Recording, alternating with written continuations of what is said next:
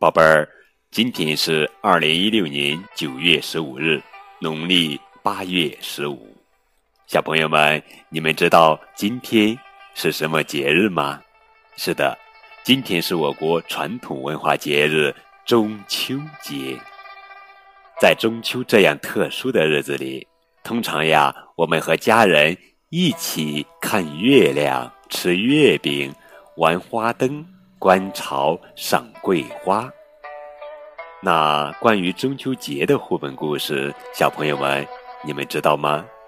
接下来，高个子叔叔就给小朋友们讲一个关于中秋的故事。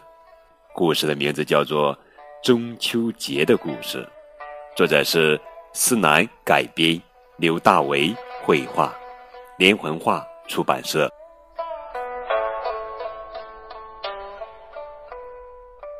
中秋节的晚上，阖家围坐在一起，吃着瓜果，听奶奶讲那过去的事情。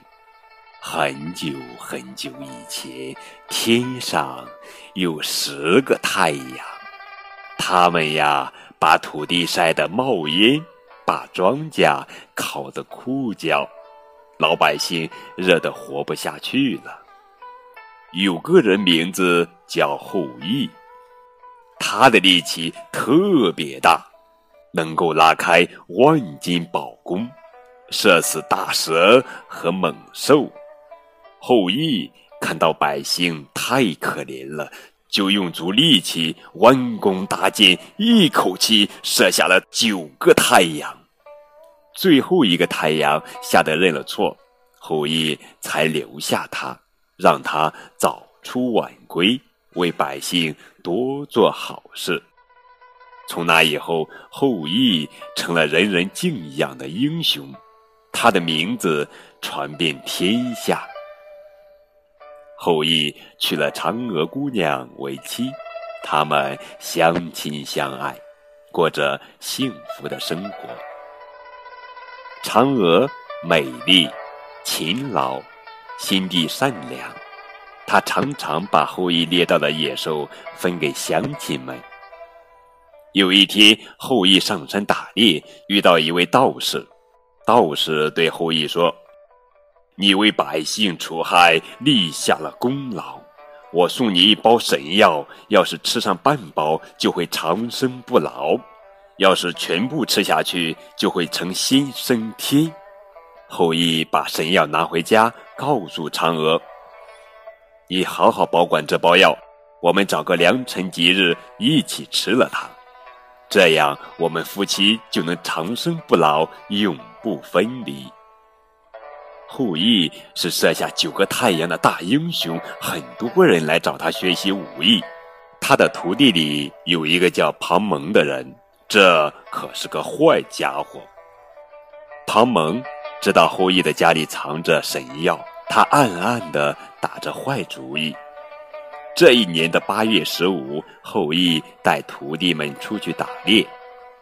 傍晚，庞蒙一个人偷偷溜回来，闯进后羿的家里，逼着嫦娥交出神药。嫦娥大声呼救，可是后羿打猎还没有回来，周围也没有别的人家。嫦娥急了，心想。绝不能让无耻的庞蒙抢到神药。他打开药包，把药全部吞进嘴里。突然，嫦娥的身体变得像羽毛一样轻，她不由自主地飞出窗口，向天空飞去。天空无边无际，可怜的嫦娥啊，不知飞向何方。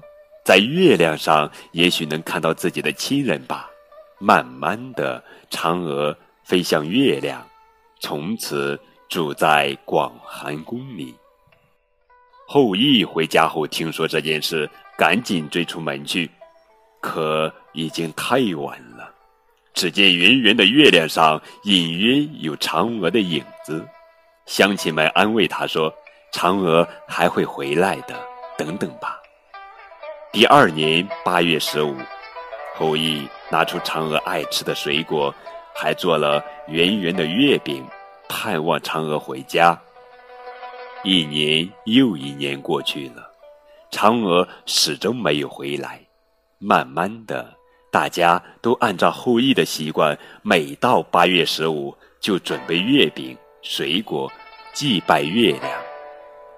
农历八月是秋天中间的一个月，十五日又是这个月中间的头一天，所以八月十五就叫中秋节。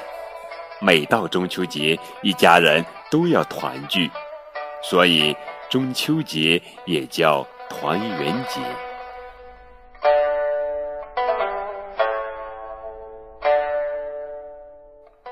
好了，宝贝儿，这就是今天的绘本故事——中秋节的故事。让我们聆听好听的故事，在金风阵阵的晚上，吃着这些美味月饼。还有看着头顶圆圆的月亮，不由得要感叹呀，多么美好的生活呀！